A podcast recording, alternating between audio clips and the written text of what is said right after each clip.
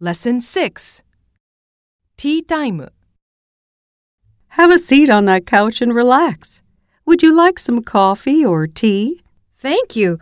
I'll have some coffee, please. Would you like any milk or sugar? Just milk, please. Here you are. Would you care for some cinnamon rolls?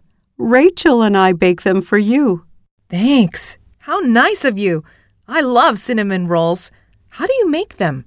Why don't we make them together this coming weekend?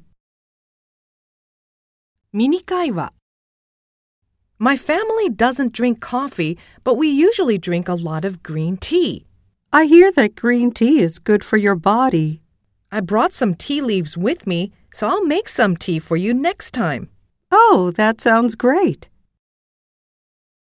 もっと話そう。Could I have some more? This coffee smells so good.